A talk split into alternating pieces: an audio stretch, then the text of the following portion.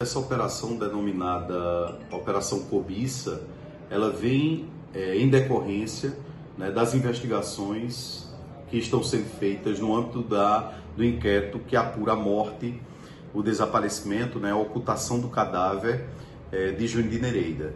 É, hoje foram cumpridos é, pela Polícia Civil, Militar e Corpo de Bombeiro Militar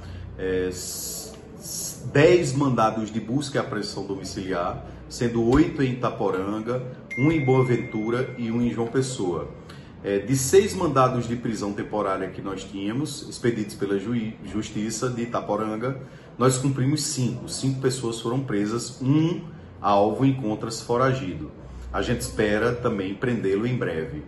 É, durante o cumprimento das buscas, foram apreendidas duas armas de fogo em residências de alguns alvos.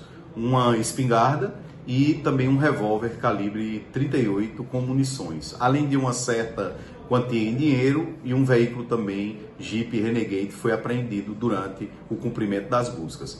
A gente apreendeu também alguns celulares de alguns suspeitos e esse trabalho de inteligência será desenvolvido para que a gente possa esclarecer de uma maneira completa, né, mais efetiva, a, a, as circunstâncias que envolveram o, a morte, né, o, o assassinato que nós acreditamos e a ocultação do cadáver, bem como a prática de diversos estelionatos né, contra a vítima Júnior de Nereida. A gente já tem um suspeito preso na cidade de Juazeiro do Norte.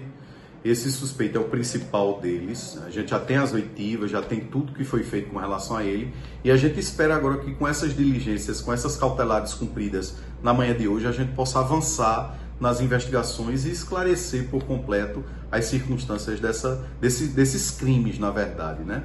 Foi apreendida também uma motosserra elétrica que pertencia à vítima né, e que foi apreendida no interior da, da residência de um dos alvos e a gente espera agora que com essas prisões, com esses celulares apreendidos, com todos esses objetos apreendidos, a gente possa é, elucidar esses crimes todos que foram praticados contra a vítima em Itaporanga. Uma operação conjunta, desencadeada, como sempre nós fazemos aqui, e que logrou bastante êxito aí no resultado final.